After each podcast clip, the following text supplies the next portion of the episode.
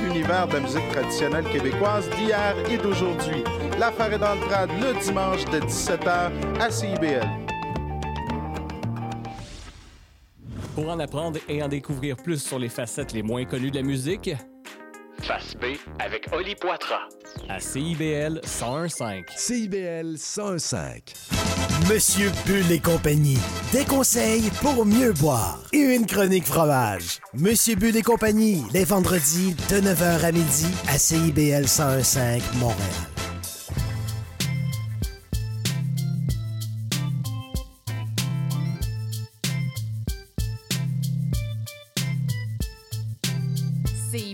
CIBL 105 Montréal. Vivre Montréal. Dans la radio communautaire, parce que les gens se sentent impliqués, là, comme une espèce de longueur d'onde. CIBL, au cœur de la vie citoyenne. Né au Québec sur CIBL, c'est tous les dimanches de 13 à 15 heures. Passe le message.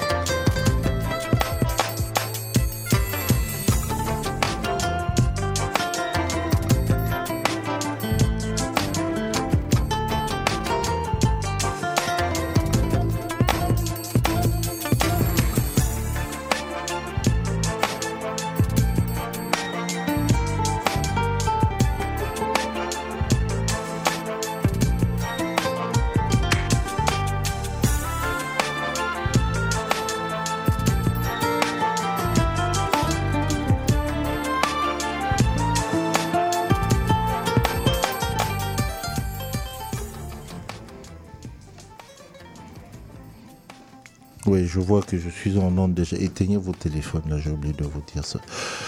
À part ceux qui sont habitués, qui ont déjà éteint leur téléphone ou qui l'ont mis sous silencieux.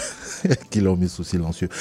Bonjour à toutes, bonjour à tous. Vous écoutez Néo-Québec, c'est l'édition du 10 septembre diffusée depuis le studio de CIBL au coin Saint-Laurent-Sainte-Catherine. Plus précisément, on dit on est plus au 2 de la rue Sainte-Catherine. Ça, c'est l'adresse officielle, mais il y en a qui se perdent souvent. Donc voilà, aujourd'hui, on va vous offrir, comme d'habitude, on va vous proposer une émission riche, oui, évidemment, avec des sujets euh, divers, avec des sujets divers. Nous allons parler, euh, comment vous dire ça? On va parler langue et identité, on va parler euh, de la photo, de la photo, de la photographie, appelez ça comme vous voulez. On va parler de la photo, mais on va aussi parler de, hum, les gens disent aujourd'hui soft power, d'une certaine façon de, de, de voilà, de, de de l'influence dans le monde. C'est un peu les différents sujets dont on, on va vous parler. Bien évidemment, on va revenir en cette période de, un peu compliqué. On va parler d'éco-anxiété et comment y faire face. Ça, c'est une entrevue qu'on aura avec euh, Roberto Mormina. Oui, nous devions, euh, on vous l'avait promise la, semaine dernière, mais nous n'avons pas pu euh, faire cette entrevue. On va la faire cette semaine avec Roberto Mormina, qui est thérapeute mental euh, à McGill et qui s'occupe d'accompagner des jeunes qui souffrent d'éco-anxiété. Donc, on va euh, avoir une entrevue avec lui.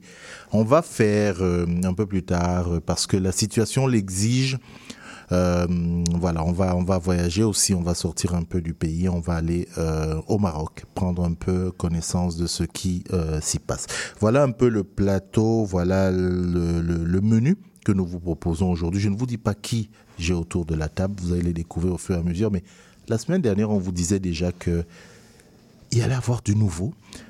Mais c'est peut-être le jour de nouveauté. Donc euh, voilà, mon nom est Cyril Equala, je le dis, nous sommes le 10 septembre 2023 et je voudrais dédier euh, cette émission au peuple marocain qui souffre après le séisme subi euh, vendredi dernier et aussi à une jeune, une jeune fille du nom de Dipita qui a eu son anniversaire il y a à peine trois jours. Je lui dis joyeux anniversaire en ondes et lui dire à quel point ben, c'est quelqu'un d'aimé.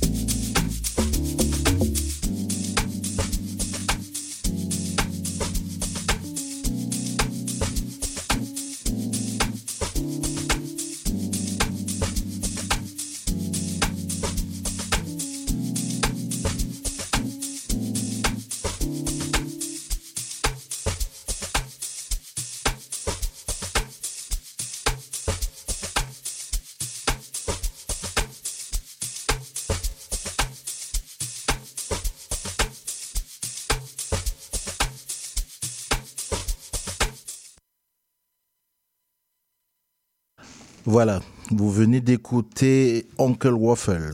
Quand je dis comme ça, je ne parle pas des gaufres, hein, mais c'est vraiment son nom, Uncle Waffles. C'est une, euh, de son vrai nom, Lingeli Lezwane, c'est une, euh, DJ productrice euh, sud-africaine, une jeune femme de 23 ans qui elle, elle- aujourd'hui, bref, c'est la reine de la piano, elle, elle explose partout.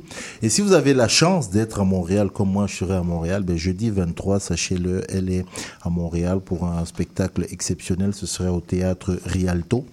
Euh, jeudi, jeudi, jeudi, jeudi 23 Non, jeudi 14. Oh. Jeudi 14. Non, non, c'est jeudi prochain, là. Donc, dépêchez-vous. Euh, les billets, ils sont sur Eventbrite, ils sont sur, euh, voilà, quoi, tout ce que vous voulez, vous pouvez retrouver les billets. Euh, mais allez voir, allez écouter ce qu'elle fait comme musique, c'est vraiment exceptionnel. Donc voilà, je rappelle encore le 14, euh, 14 septembre, elle est au théâtre Rialto. Les amis, je vous dis pas l'ambiance qu'il y a ici dans ce studio. C'est à croire qu'il y a, je sais pas si c'est le temps qu'il fait à Montréal, que là, ça commence déjà à me donner une idée un peu de ce qui nous attend dans les mois à venir là. Hein, Léo, je commence à me demander si je ne vais pas parfois me retrouver ici. Bonjour Malia. Bonjour Cyril. Comment va Malia Kunku? Très bien, très bien, Oui? malgré ce temps. Il a quoi le temps? Ben, le temps a une influence directe sur mon humeur. Ma- Ma- Malia, c'est terrible. Il y a trois jours, Mhm. vous criez partout à Montréal. C'était ah il fait très chaud, ah il fait ceci et puis mais voilà l'entre-deux. Ben non, mais c'est ça ça, l'entre-deux. de, de Montréal. C'est ça l'entre-deux de Montréal, hein Qu- Quand même. Sinon ça va? Ça va très bien. D'accord. J'ai dit tantôt qu'on va parler de photos. Je sais Mhm. que les habitués de l'émission ont compris que c'est toi parce que les autres sujets, c'est ça. Content que tu, tu sois là. Et puis, euh, ben voilà, on a, on a deux. Je me tourne vers toi parce que Mhm. bah, nous, nous sommes des meubles aujourd'hui, avec Léo, bien sûr. Et puis là, on a, on a deux nouveaux, euh, deux nouveaux avec nous Mhm. euh, qu'on avait déjà annoncé qui allaient venir nous, nous soutenir dans, dans cette aventure Kenya au Québec, ici sur CIBL. Michel Martineau, bonjour. Bonjour. Ça va? Ça va, ça Ok. va. Ouais. Parce que ça va s'entendre, hein, voilà. Oui. Donc il faut, quand je vous parlais d'ambiance, c'est- c'est- vous imaginez. Non, effectivement, parce que c'est c'est une première. La, la dernière fois, c'était à titre d'invité. Ouais, c'est Et ça. puis là, maintenant, c'est différent. C'est à Ouais. titre de chroniqueuse. Donc euh, voilà, ça change la donne. La chronique, c'est pas compliqué. Cyril est de l'autre côté, il pose des questions dont on s'y prépare. Mais là, maintenant, hum, hum. Là, c'est- complètement différent, mais il n'y a pas de problème. Mais euh, au vu de ce que tu nous avais dit lorsque tu es passé ici la première fois, euh, on a compris que voilà. Identité, Caraïbes, langue, euh, tout ça c'est toi. Ouais. Donc on va en parler tantôt. Et puis le, le dernier, euh, qui, il était là quand lui? Bref, Il est venu faire un coucou il y a deux semaines. hein. Mhm. C'est il y a deux semaines, évidemment. C'est Karl. Bonjour, Karl Fossi. Oui, bonjour. Merci d'être là. Euh, encore la Merci dernière fois, c'était juste un coucou. Mais bon, pour Karl, c'est moins compliqué que euh, pour Michel parce que Karl fait déjà euh, des, des- des analyses, des commentaires sur euh, le web à travers des vidéos, des choses comme ça. Mais comme je lui ai dit, là c'est le micro, c'est pas la vidéo, C'est- différent. Mais très content aussi que Karl soit là parce qu'il va nous parler de tout ce qui est, bah, on, on a compris hein, quand je parlais de soft power, voilà. Ça c'est lui. Ça vous donne un peu une idée. Je ne dis pas que Malia ne parle que de photos, mais disons qu'avec Malia on va parler de photos, on va parler de Tesla, on va parler de comment s'habiller, on va parler de, bon on sait, mais Malia vous met tout le temps face à vos j'ai envie de dire quoi, nos absurdités souvent, Ouais. et puis voilà, c'est c'est un peu ça, où est fini en leçon de morale? Donc voilà l'équipe qui est en place aujourd'hui. Les autres noms que vous connaissez, hein, vous connaissez évidemment Sandra, Sandra était là la semaine dernière, elle est repartie... euh, elle a quitté Montréal. Non, elle a quitté Montréal aujourd'hui. Je dis n'importe quoi là. Elle va prendre son téléphone, elle va appeler pour dire je suis là, je suis là. Mais évidemment, Sandra ne devait pas être là. Eve continue sa tournée du, du, du Québec. Je ne sais pas ce qu'elle est en train de préparer là, mais elle n'arrête pas. Elle va découvrir des, des, des coins. Et puis euh, Palina qui voilà a repris sa casquette. C'est la rentrée. Ça c'est sûr qu'avec euh, l'agence on est là qu'elle dirige, il y a du voilà comme on dit, il y a du travail, mais elle est toujours avec nous déjà depuis la semaine. On est le 10, le 3, la semaine dernière, oui, je pense qu'elle était encore quelque part. Tu sais, elle aime Tadoussac, mm. voilà. Elle était déjà prête à nous parler de, depuis là-bas. Aïssé a dit elle est revenue. Aïssé, c'est à Sherbrooke qu'elle a trouvé une pile de dossiers. C'est vous dire un peu voilà, ce qui se passe dans le quotidien euh, de la vie de ces jeunes euh, dames et puis ce, maintenant on a un monsieur avec nous qui voilà qui vous accompagne en dehors du dimanche. Voilà ce qui se passe un peu dans, dans leur vie. Une vie qui est quand même beaucoup plus agréable que celle euh, bah, celle en ce moment euh, des Marocains. Vous le savez, vendredi dernier, il y a eu un séisme de magnitude 7 et un peu plus qui dans la catégorisation des séismes est, vraiment le voilà, on est largement, largement très au, très, très, très haut et mm. tout. Et donc, les dégâts euh, sont, là, je vous parle de dégâts, quand je parle de dégâts, je parle de dégâts dans la nature, dégâts matériels, mais au niveau des vies humaines, aujourd'hui, on est en train de parler d'un bilan provisoire de 2000 morts avec à peu près le même nombre de blessés. quand on sait qu'on n'a pas fini de déblayer, euh, comment dire ça pour découvrir, c'est sûr qu'on va le chiffre, le nombre, ce nombre va nécessairement s'accroître. Donc voilà, le Maroc, euh, aussi bien sur place que dans la diaspora, essaye de, de de trouver des solutions, de l'aide euh, un peu partout. Et puis euh, voilà, on est, on est en pensée avec, euh, avec eux. Donc j'ai un peu voulu prendre le pouls de ce qui se passait sur place. on aura le temps avec la diaspora ici d'en parler. Et j'ai comment j'ai échangé avec euh, il y a quelque temps avec un peu plus tôt dans la journée avec euh, Abdelak El Amrani qui est en fait un travailleur social. C'est quelqu'un qui a beaucoup fait qui travaille beaucoup avec les ONG euh, quelqu'un qui a été très actif à l'époque du printemps arabe et tout ça. Et puis je dois remercier quand même Laïla Bellami de, de comment de l'institut pas l'institut euh, conseil interculturel voilà, mhm. de, Montréal qui m'a mis euh, en contact euh, avec, avec lui, une question de parler et de nous dire un peu ce qui se passe au, au Maroc en ce moment.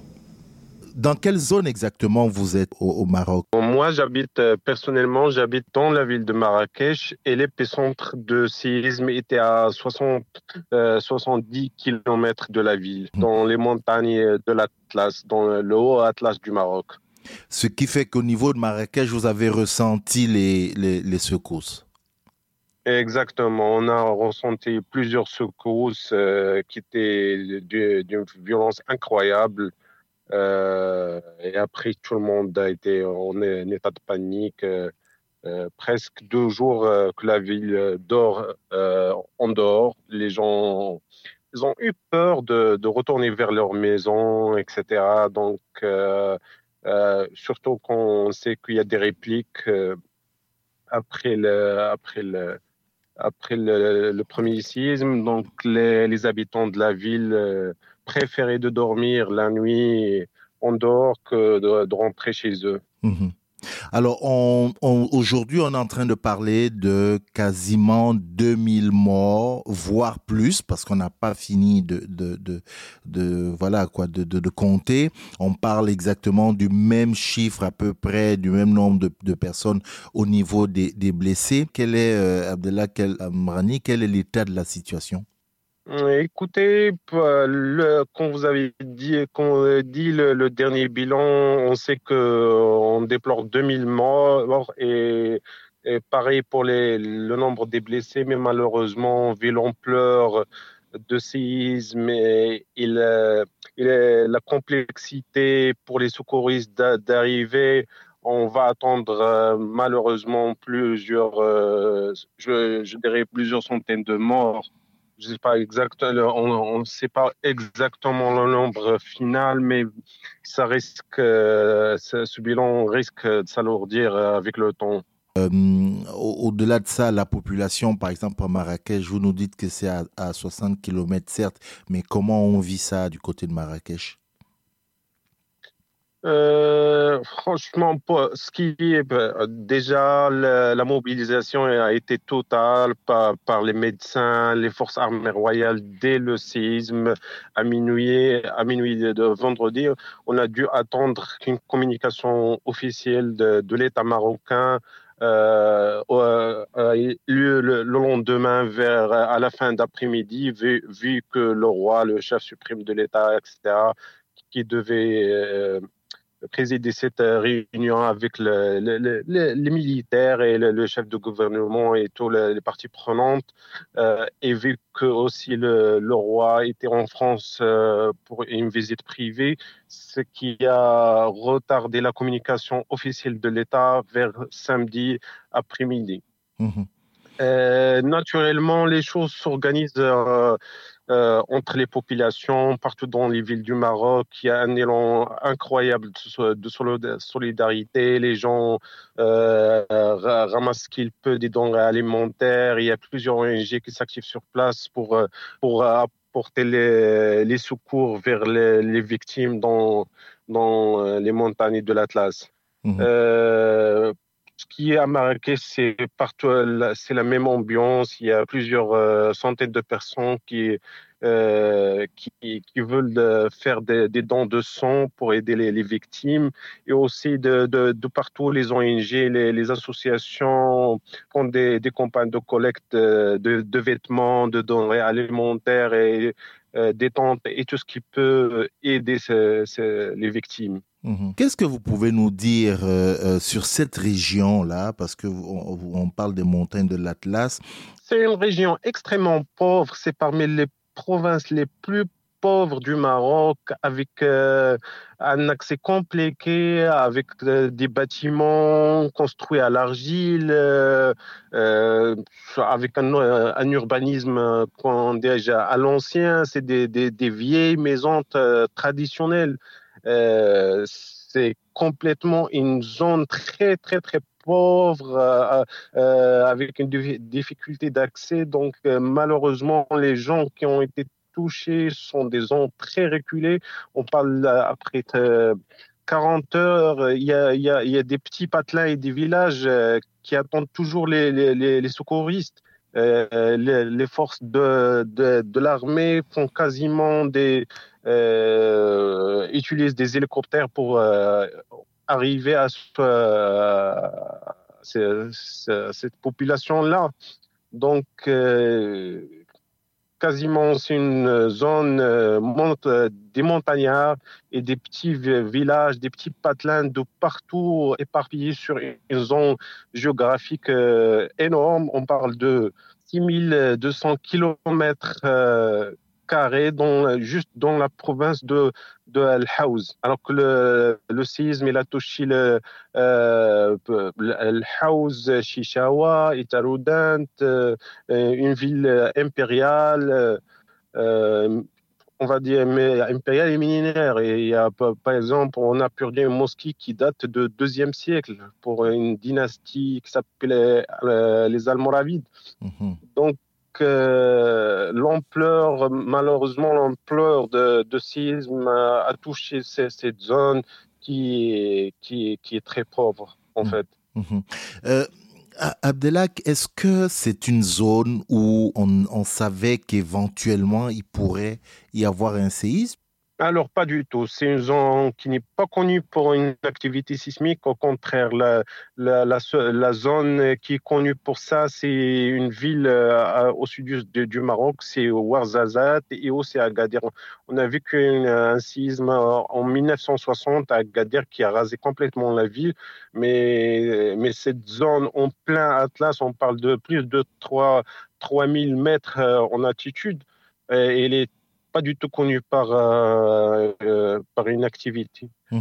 de, de séisme. Mmh. Comme vous le savez, la, la diaspora marocaine, qu'on sait très, très euh, mmh. répandue à travers le monde, est très présente ici au, au, Canada, notamment à Montréal, est en train de s'organiser. Est-ce qu'il y a un message que vous, vous voulez leur adresser à travers, à travers ce, cet entretien? Quel, quel serait, je, peux profiter vers euh, avec, euh, euh, l'émission que vous animez de, de demander tout simplement à la diaspora marocaine de, de présenter l'aide via. Il y a plein d'ONG qui s'activent, comme la Banque alimentaire marocaine, qui est une ONG crédible, d'utilité publique ou INSAF, où, il, y a, pas mal, pas mal d'ONG crédibles qui peuvent aider. Donc, mon message est d'aider les, les, victimes, surtout quand on sait que c'est une zone, cette zone très pauvre. Déjà, la population elle est très, très pauvre. Donc, euh, nous avons besoin de la solidarité de tous les gens partout, des Canadiens, de la diaspora marocaine. De, nous avons besoin d'aide de partout. Mmh.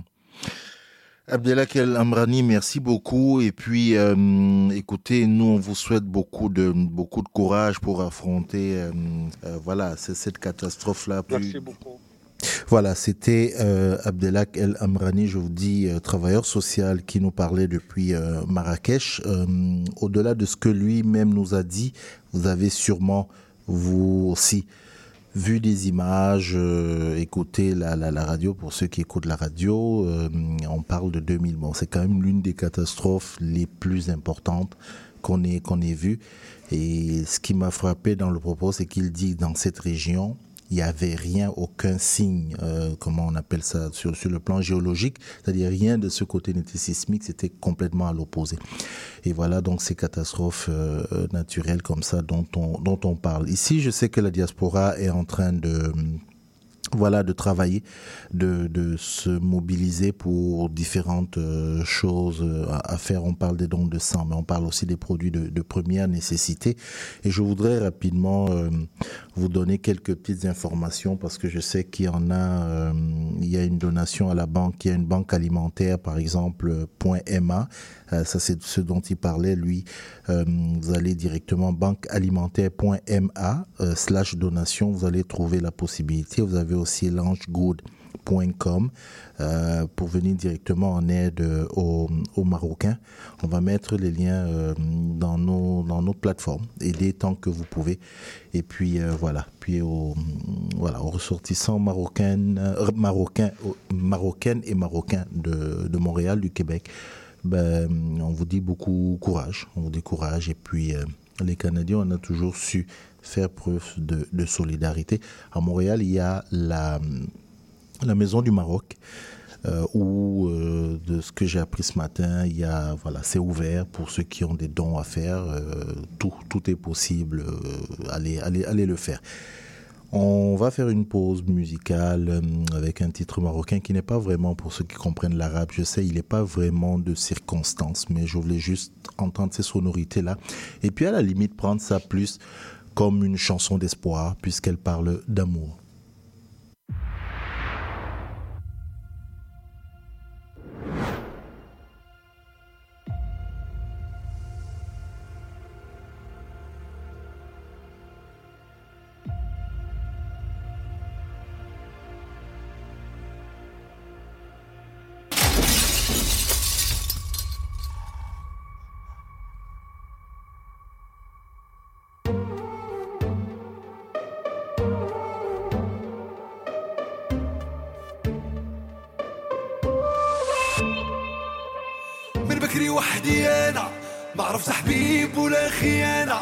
taşlar we.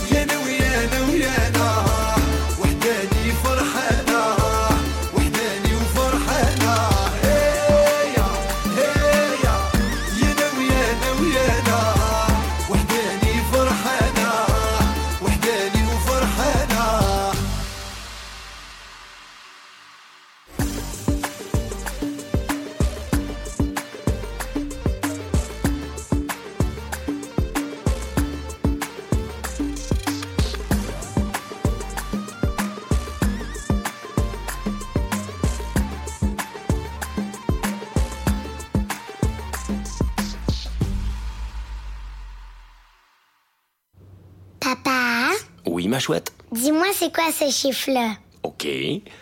Euh, 43. Non. Euh, 51. Ben non. Hmm, 60. Non. 48. 56. C'est 30, papa.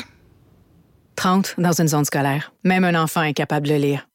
Respectez la limite. Sur la route, on se conduit bien. Un message de la Société de l'assurance automobile du Québec.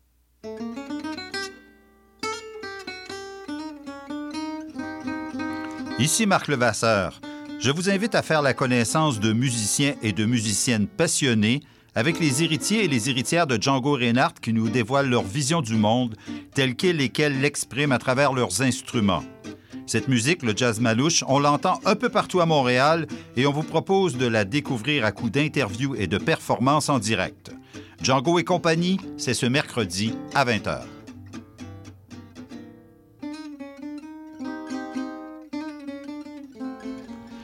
Django et compagnie, c'est une série d'entretiens avec des musiciens et des musiciennes de jazz manouche qui animent une communauté qui est en plein essor à Montréal. Interview et musique en direct, Django et compagnie, c'est mercredi à 20h.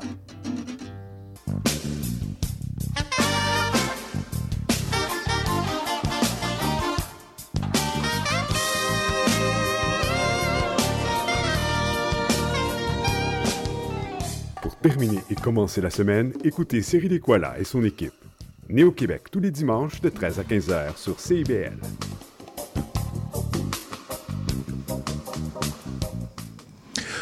Voilà, né au Québec. Euh, vous le savez, sauf si vous étiez sur Mars, mais je sais que même sur Mars, euh, l'info y est passée. Hier, il y avait la finale euh, de tennis, l'US Open féminin, gagné par Coco Gauff. Oh là, je sens que je suis face à des gens qui ne connaissent rien au tennis. là. Non, mais je me- j'ai vu la photo où elle était euh, en pleurs sur le, le terrain. Ok, tu vois, ça c'est la photo en pleurs. Tu sais, elle a fait un discours à la fin. Et ça, c'est ce que. Je veux juste reprendre un de ses propos. Moi, je l'ai traduit. hein. Donc, parce que on- hein, je ne dis pas, Oui. je dis pas en anglais, donc je l'ai traduit. Et où elle dit- c'est un extrait de son. Je sais pas pourquoi quand je dis que je le traduis, vous riez. Elle a parlé en anglais, je traduis en français. On est sur CIBL, on parle français. Bon. Goff qui dit merci à ceux qui ne croyaient pas en moi. Il y a un mois, j'ai gagné un tournoi w, euh, WTA 500 et certains ont dit que je ne ferais pas mieux. Puis deux semaines après, j'ai gagné un WTA 1000 et certains ont dit que le maximum que je que c'était le maximum que je pouvais atteindre. Trois semaines plus tard, me voici avec ce trophée de l'US Open. À ceux qui ont voulu éteindre le feu qui brûle en moi, ils n'ont fait que l'attiser. Maintenant, je brille de mille feux. Écoute, on venait de lui remettre son trophée. Elle a remercié tout le monde et tout, puis elle a dit ah une chose encore à ceux qui n'ont qui ne croient pas en moi. Et elle, Elle a sorti des ça. comptes à rendre. Des J'ai trouvé ça, mais c'est-à-dire que exceptionnel, c'était magique. Sincèrement, là, c'était magique de sortir ça parce que c'est quelqu'un, oui, effectivement, la presse, on connaît la presse américaine. Beaucoup plus d'ailleurs. Elle a tendance un peu à casser les gens. Voilà, on, a- on, on- on l'a décrite un peu d'une certaine façon. Puis c'était, voilà, il n'y avait aucun espoir. Déjà, on avait mis beaucoup de pression. Et bien, cette jeune fille a montré que des mots comme persévérance, résilience ont leur véritable signification. Et voilà, à euh, toutes celles euh, qui parfois pensent que voilà, ce qui vient à gauche à droite, ce qu'on nous dit, la pression et tout le reste, c'est du négatif, non. Continuez à persévérer, allez, croyez en vous. C'est ce que je, je voulais passer comme message aussi de, de, de mon côté. Et la transition est toute trouvée parce que je ne dis pas à Malia persévérer. Elle le fait déjà, mais aujourd'hui, Malia Kunku va nous parler de photos. C'est ça. Voilà. Vraiment, ne voyez pas de rapport. La preuve, elle n'a vu que la photo ou l'autre oui, eh Et c'est là, ça, je commence rapport. à comprendre. elle va nous parler de, de la photo, un atout euh, précieux, vraiment précieux, qui nous permet de capturer des souvenirs. Euh, voilà, qui nous permet de capturer des souvenirs, bah, on va dire quoi, importants, euh, les plus ouais, les, les- les souvenirs les plus importants, les souvenirs les plus marquants de nos vies. Et euh, comment. Les, les sujets de Malia, j'aime toujours réfléchir avant d'aller plus loin parce que oui, je, je veux comprendre où elle va. Euh, mais seulement, ça a changé au fil du temps, n'est-ce pas? Ça a changé, euh, l'usage a changé, la définition a changé, c'est plus, c'est plus tellement ça. Euh, Bon, là, ça, ça va devenir notre, notre jeu un peu à chaque début de tes chroniques, c'est de te demander, bon, là maintenant, c'est quoi L'inspiration, là, elle vient d'où Pourquoi ce choix de, de, chronique Mais en fait, ça m'est venu d'un événement des plus anodins qui était que je vidais tout simplement les photos de mon téléphone. Et bon, pour ceux qui ont un iPhone ou juste n'importe quel euh, téléphone intelligent, euh, je sais que vous avez déjà vécu cette pression. Je- je- je- J'emploie le terme pression que votre téléphone exerce à chaque fois que vous approchez le 149e giga de vos 150 gigas de stockage. Euh, vraiment, si on en croit les notifications qui sont intempestives et alarmistes euh, de, votre, de votre téléphone à ce moment-là, on pourrait croire en fait que si vous ne videz pas votre mémoire dans les 15 minutes qui suivent, eh ben, votre téléphone va exploser dans vos mains. Donc bon, moi, j'avais pas forcément envie de faire un remake du film Oppenheimer avec un tout nouveau portable que j'ai depuis seulement un mois. Donc je me suis tout simplement dit, je vais prendre le temps ce week-end de trier mes quelques 43 672 photos. Oui, 43 672, vous avez très bien entendu. Malia, t'as pas honte même de Non, donner ce chiffre Non, non, non, ça apporte du contexte, ça apporte du contexte. Et puis, bon, bah, on, on remonte quand même jusqu'à au moins euh, fin 2017, début 2018. Donc, euh, on va dire que j'étais vraiment prête à faire du vrai travail. Je me suis retroussé les manches, je me suis dit, Ah, ça va être une corvée. Et je vais pas mentir, ça a été le cas. Mais je me suis pas attendue à ce que ce soit aussi un exercice joyeux. Parce que, bah, Ah, ouais, mine de rien, toutes ces photos et toutes ces vidéos, bah, ça m'a fait replonger en fait dans des souvenirs qui m'étaient quelquefois sortis de mémoire.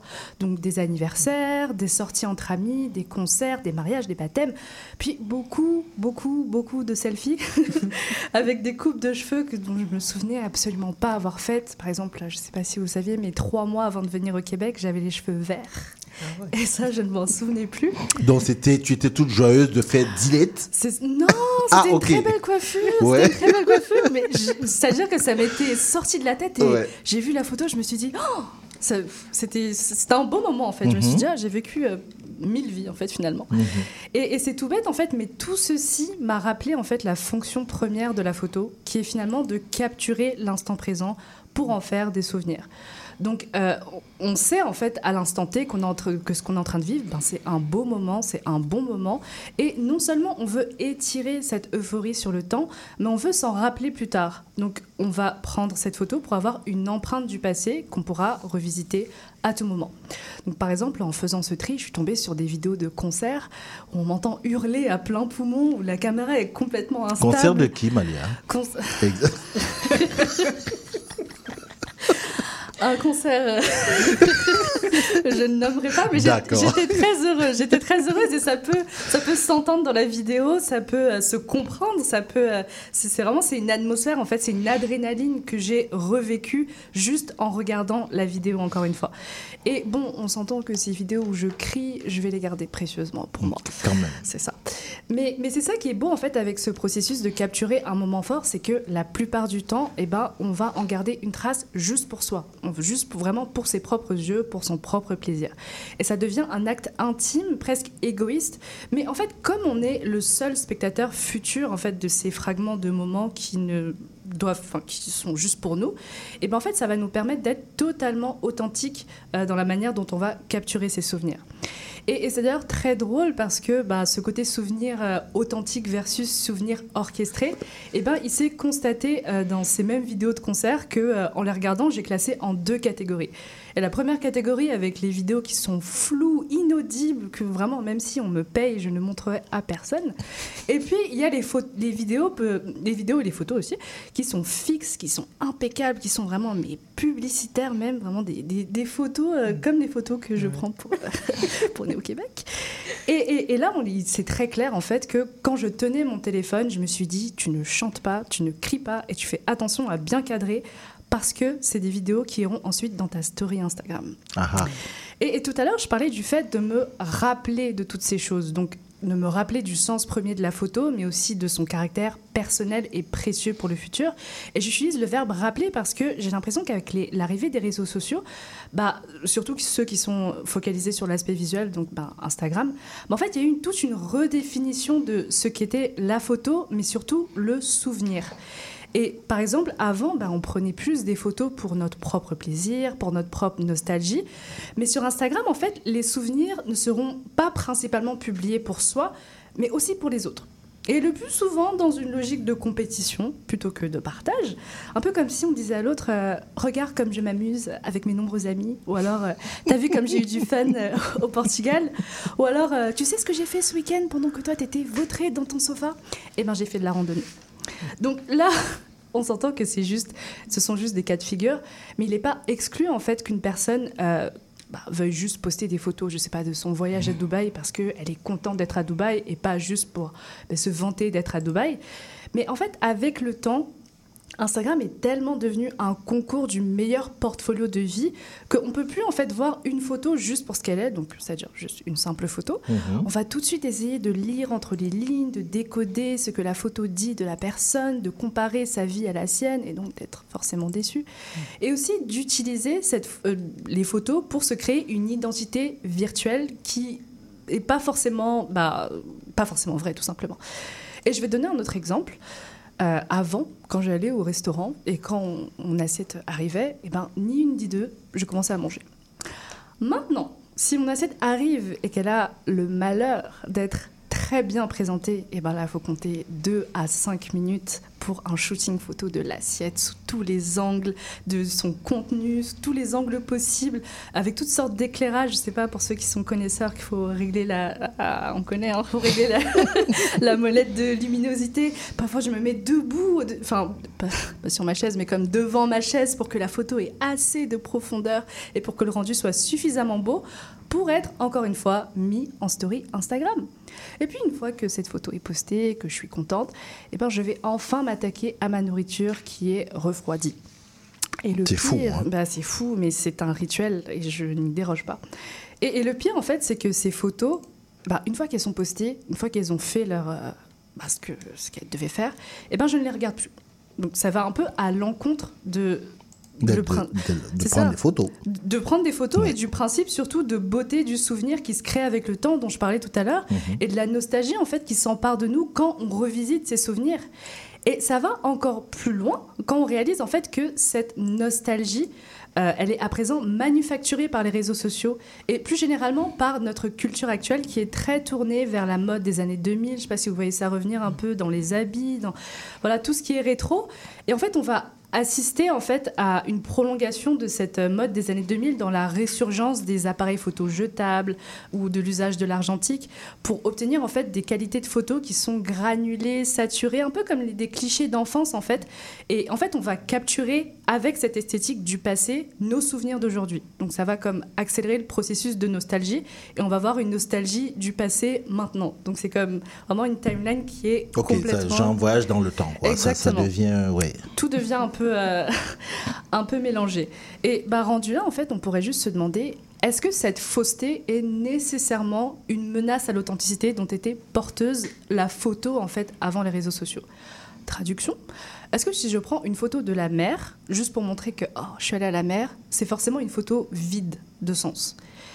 Et j'y ai pensé j'en ai conclu que non en fait. Parce que l'authenticité, elle est toujours là. Mais là où avant elle était vraiment en surface, donc anglicisme pour toi Cyril, what you see is what you get. Vraiment, si je prends en photo un arbre, bah, je prends en photo un arbre, il n'y a pas de double sens, c'est vraiment c'est un arbre.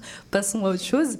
Avec les réseaux sociaux, il y aura plusieurs sens qui vont s'apposer, donc un sens par rapport aux autres, un sens par rapport à la perception qu'on veut que les autres aient de nous. Et donc il faudra gratter un peu plus la surface pour parvenir à une vraie authenticité.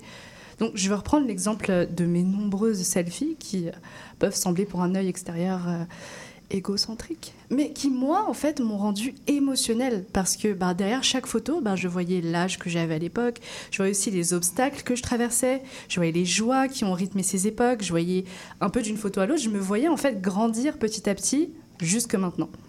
Et donc ce sous-texte et ce recul qui accompagnent maintenant mes photos, bah qui, des photos qui pourraient, pour un œil extérieur, encore une fois, paraître vides, bah, en fait, c'est le temps qui vient les apporter. Et donc, mon message de fin, ce serait que vous continuez, en fait, à prendre des photos, qu'importe si c'est pour vous-même, si c'est pour les réseaux sociaux, qu'importe si c'est avec un appareil photo jetable.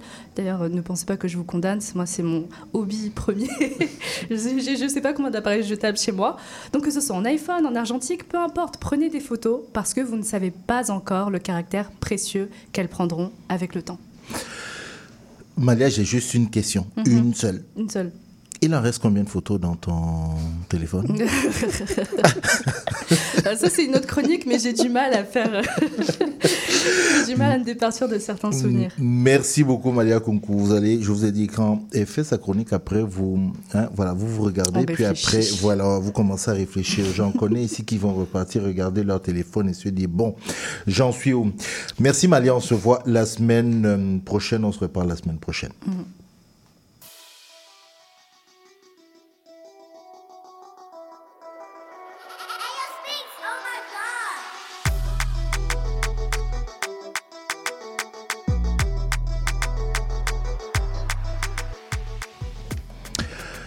Alors, vous le savez, ou si vous ne le savez pas, les feux de forêt, les inondations et tornades, ainsi que la chaleur extrême ont respectivement euh, battu une série de malheureux records. Les nombreux avertissements des scientifiques n'ont hélas pas pu nous protéger contre la peur chronique des catastrophes environnementales que plusieurs ressentent.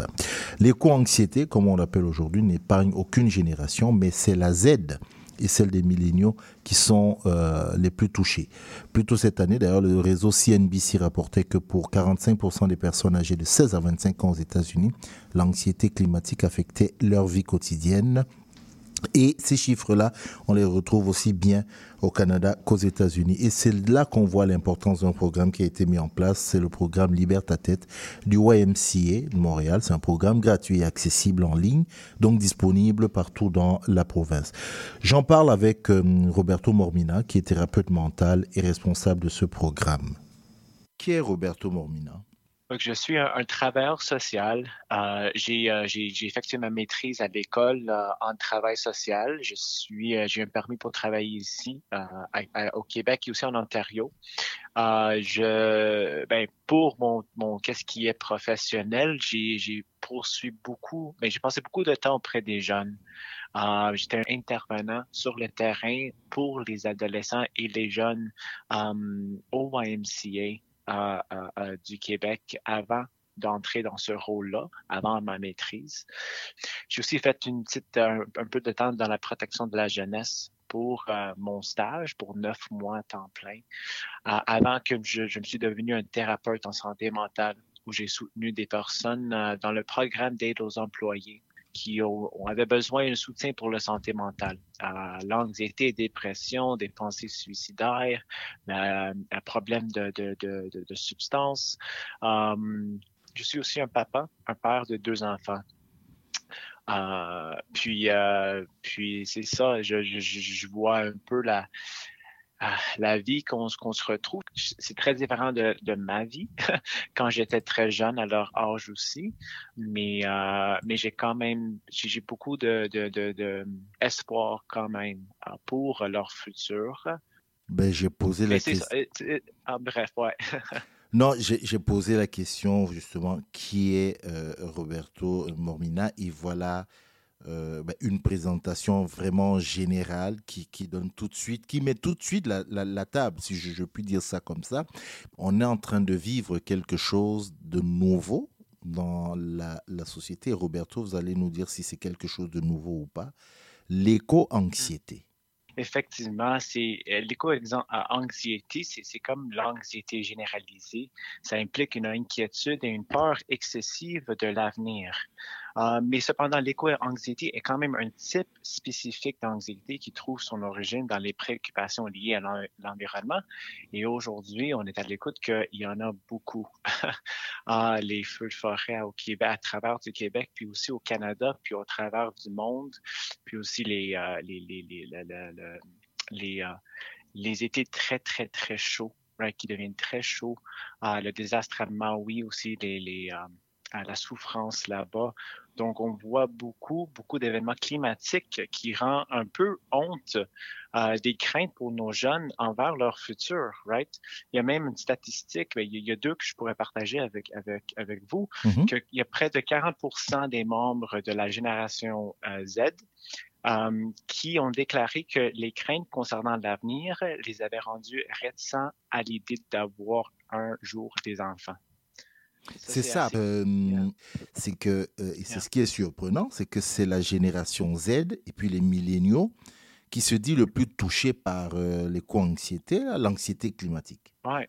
C'est eux parce que je trouve aussi que le fait que c'est eux qui sont vraiment ils ont vraiment la tendance de, de, de, de d'être toujours connecté à les médias aussi, les médias sociaux, les réseaux médias. Um, puis c'est là où on trouve beaucoup d'informations, peut-être un peu trop pour leur capacité de gérer. Et souvent, l'information qu'on voit, l'information qui est partagée, est souvent négative. Right? Mm -hmm. C'est souvent la souffrance qui nous amène à voir les, les, les liens ou les vidéos ou les, les, les images. Donc, ceux qui ont leur, leur portable, avec un téléphone sur eux, qui, qui, on appelle ça doom scrolling en anglais, où c'est juste des jours où tu traverses des, des, des, des, nouvelles qui sont vraiment négatives. Et ça, ça, ça, ça fait ça fait du sens que ça te rend honte au futur, que tu as des craintes, parce que si tout ce que tu vois, c'est négatif, ça peut quand même euh, empirer l'anxiété, euh, mm -hmm. ajouter à ton anxiété le fait qu'il n'y a rien qui est, qui est certain, right? Il y a trop de... De, de, de, de, de, de choses négatives, en fait. Oui, mm -hmm. exactement. Puis, puis vous, vous avez dit, est-ce que c'est un nouveau phénomène? Mm.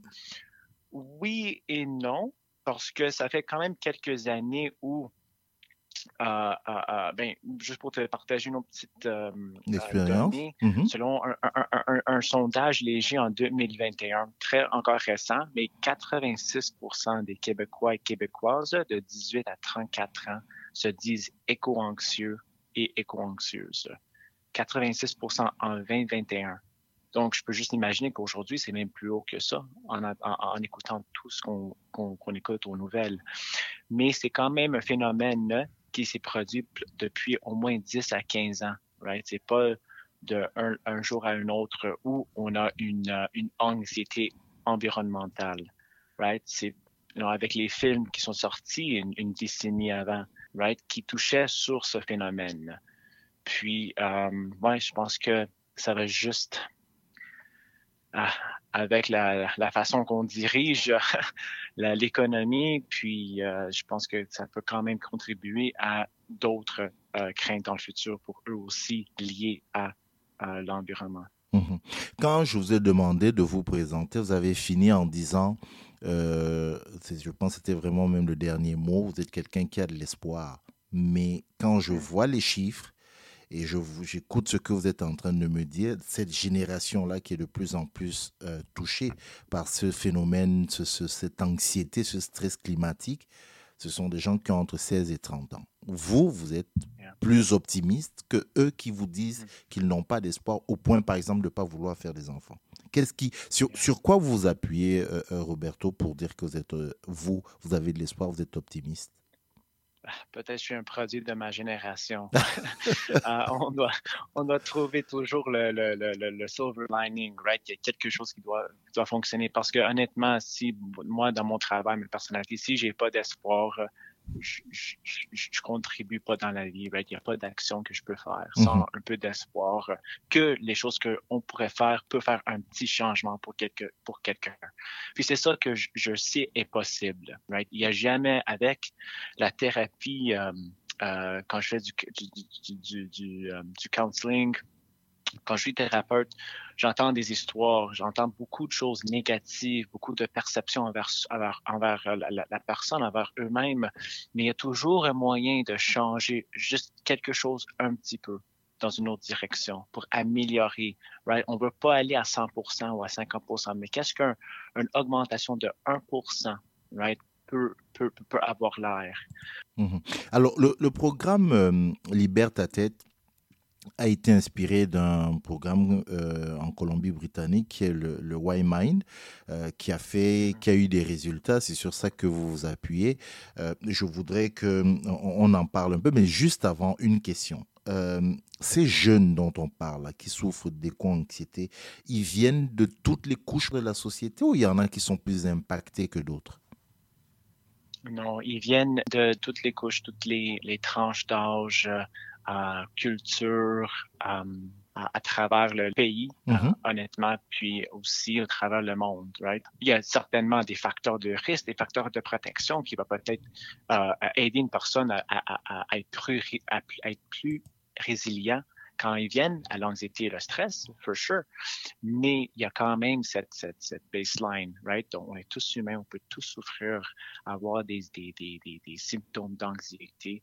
Mhm. Alors, ce, ce programme, donc, Libère ta tête, euh, donc, on dit c'est de l'intervention précoce, et puis il- il- on ajoute que c'est quelque chose, un programme, une approche qui est peut-être beaucoup plus, euh, qui est innovante. Est-ce que, est-ce que vous voulez dire un peu quelques mots là-dessus? Ça consiste en quoi exactement?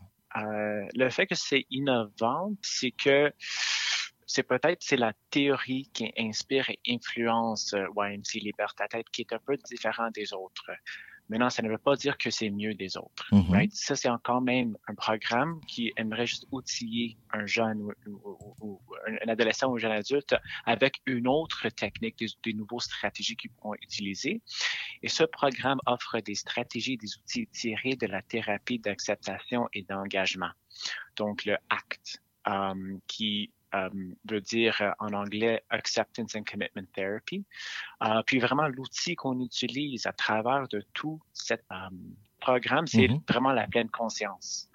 La pleine conscience, puis on ajoute aussi un peu la, la, la, la gentillesse vers soi. En anglais, le self-compassion. Ok. Donc, vraiment, Bienveillance un peu aussi. oui, la, la, la, bien- la bienveillance Mhm. vers soi. Mhm. Merci beaucoup. Euh, donc, vraiment, l'acte utilise des techniques de pleine conscience et d'acceptation parallèlement à des stratégies d'engagement et de changement de comportement afin d'aider les gens à construire une vie riche qui correspond à leurs valeurs tout en composant efficacement avec leurs souffrances. Alors, notre but n'est pas d'éliminer l'anxiété. Souvent, on entend ça, je veux plus avoir l'anxiété, mais c'est impossible, right? on a besoin de l'anxiété, c'est quand même adaptif. Ce qu'on veut vraiment faire, c'est comment est-ce qu'on peut aider nos jeunes à créer une relation saine avec leur anxiété, leur stress. Une relation où ils ne se sentent pas contrôlés par leurs symptômes et plutôt peuvent continuer à faire des activités significatives ou de se déplacer dans une direction qu'ils ou elles valorisent. Donc, ce sont ces compétences qu'on essaie de cultiver dans nos jeunes qui participent.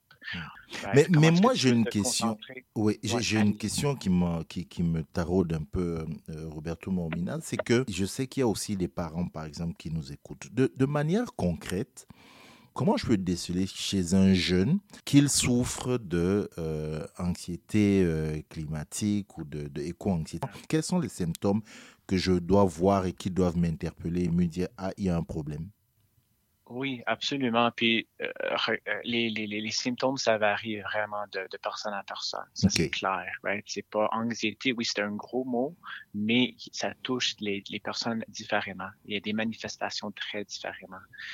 Mais c'est aussi juste avant, il faut que peut-être le dire que non, bien que le programme OMC La Liberté à tête bénéficie à beaucoup de personnes, cela ne signifie pas qu'il convient à tout le monde non plus. OK. Euh, il nous faut veiller à ce que chaque adolescent ou jeune adulte reçoive le type de soutien approprié. Donc, ayant dit tout cela, c'est important à noter que le programme OMC Liberté à tête était développé pour soutenir les ados et les jeunes adultes qui ressentent un niveau d'anxiété euh, on dit légère à modérée. Donc, ça veut dire que l'anxiété peut bien perturber la vie quotidienne, mais il n'al- n'altère pas gravement le fonctionnement au travail, les activités et les relations. Il peut quand même sortir de la maison pour aller à l'école, socialiser avec les amis, aller au travail.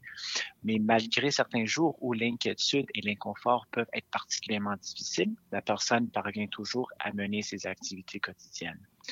Par exemple, on peut ressentir peut-être, non, ce niveau d'anxiété légère à modérée peut ressentir de la nervosité, de l'inquiétude, de, l'agitation, euh, peut-être d'avoir un sentiment général d'inconfort ou, de la difficulté à se concentrer sur ses tâches ou au travail ou à l'école. Parce que on a souvent, quand on est dans un état d'anxiété qui, qui continue, qui s'arrête vraiment pas, on, on- on- on entre dans une spirale de pensée liée, par exemple, à un événement passé ou à une inquiétude à propos de l'avenir, euh, comme l'éco-anxiété, ou à un jugement ou des critiques envers soi-même aussi, disant je suis tellement stupide, ils vont rire toujours de moi, je peux rien faire de bon, Um, et non vraiment Mhm. ce type de, de- de jugement envers soi-même très négatif hein, Mhm. qui rend la personne you know, ça, brise leur confiance, leur estime de soi. Puis il y a quand même une façon de, de, de dire, OK, vous n'êtes pas un pensée, vous n'êtes plus, vous êtes plus qu'une émotion aussi, right? De vous séparer de ces pensées-là. Puis ce sont ces jeunes-là qu'on peut quand même travailler avec et que le programme pourrait soutenir. Ce programme que vous mettez en place, il dure grosso modo sept semaines, c'est ça? Effectivement, c'est sept séances réparties sur, euh, sur sept semaines, donc une séance par semaine. Mhm. Et euh, les séances se passent en groupe aussi, de 10 à 12 euh, participants. Et c'est ben, c'est- animé par deux professionnels de la santé mentale aussi qui, qui ont reçu une formation pour livrer ce programme. Et, et est-ce que vous avez du monde ou il vous faut faire beaucoup d'efforts pour que les gens viennent ou alors il y a beaucoup de monde qui répond? Ah, mais c'est c'est une balance. Comme tout, euh, tout euh, nouveau programme, ça prend un peu de temps pour que ça, ça, ça, ça pour que euh, les gens apprennent un peu sur le programme. Mais euh, j'ai quand même une liste d'attente pour les Oui, c'est ça, ça veut dire que euh, oui, donc il y a déjà des gens qui sont, qui sont en attente, quoi, Oui. en fait. Mhm. Oui, absolument. Il y a quand même des, des petits matériaux promotionnels sur notre site web, les YMC euh, du Québec.org. Un dernier mot? Absolument. Mm. C'est aussi important dans la conversation que l'anxiété est, est- est- est à, est à la base d'une réaction humaine innée qui nous protège. C'est adaptif, right? Ça nous alerte quand il y a un danger ou une menace.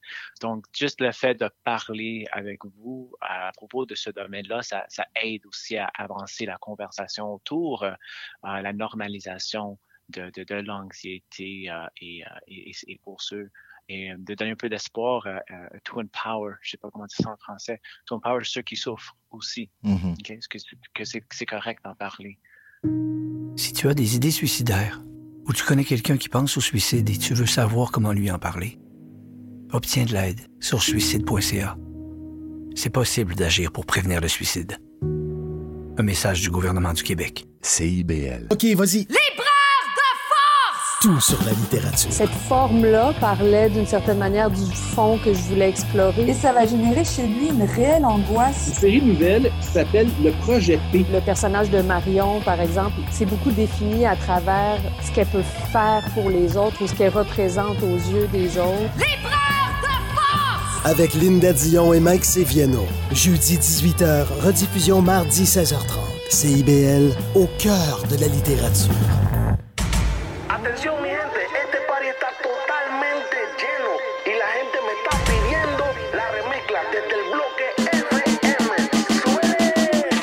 Tous les vendredis soirs, c'est un rendez-vous avec l'équipe de Dimension Latine. Dès 18h, le top 5, les nouveautés de la semaine et nos entrevues avec des artistes internationaux. Mais surtout, à partir de 19h, Montréal Palmundo, le nouveau segment qui vous donne un survol sur la scène locale et les nouveaux artistes de la relève de Montréal. Es una cita con dimension latina.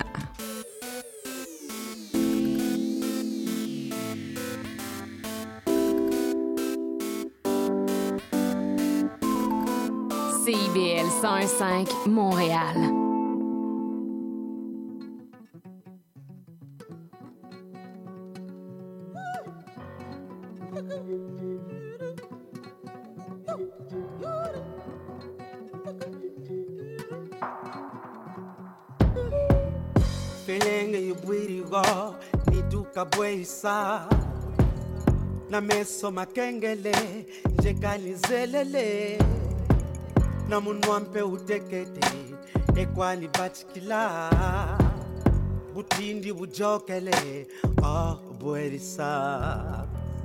Demashika wendirigo me ningane. Kipyala kashirigo nsayi imbakiri. Bayoka bayokele niyani kwabatalaka ngolokwanisarila njena muzonzesa oh, I know my lady, oh, oh, na lady, oh, my lady, oh, na ki oh, I know no my lady, oh, oh, na lady, oh, oh, na lady, oh. Yancho beso kwa tu buaba se, ni tu ya yonso no, you made it kumbukwaka njulidi mibele nani myonso mijokele. Lunkukwa malumbakidi mayela masukidi ngolokwanisarila jena mushibao oh my lady your story no feeling you now. Oh my lady yo. Lingi yo. Oh my lady yo.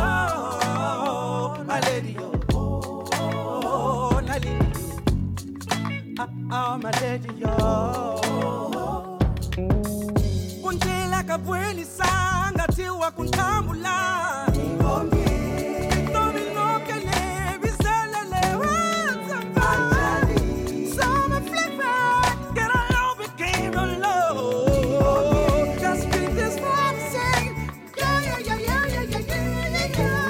Yeah, better to tell it to God. With the back with the my yellow bewubheleda zonza utawisa na ngenilame ngemaleriyo be mengetorelo lipo kwatuseridosa o maleriyo bwali bwara woni bwara me mameri wedi you me.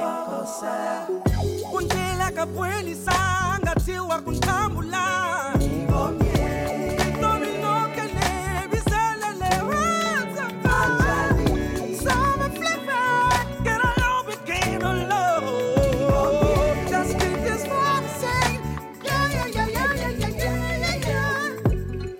magonjwa vya simanga, malaria, oh bakento, oh malaria,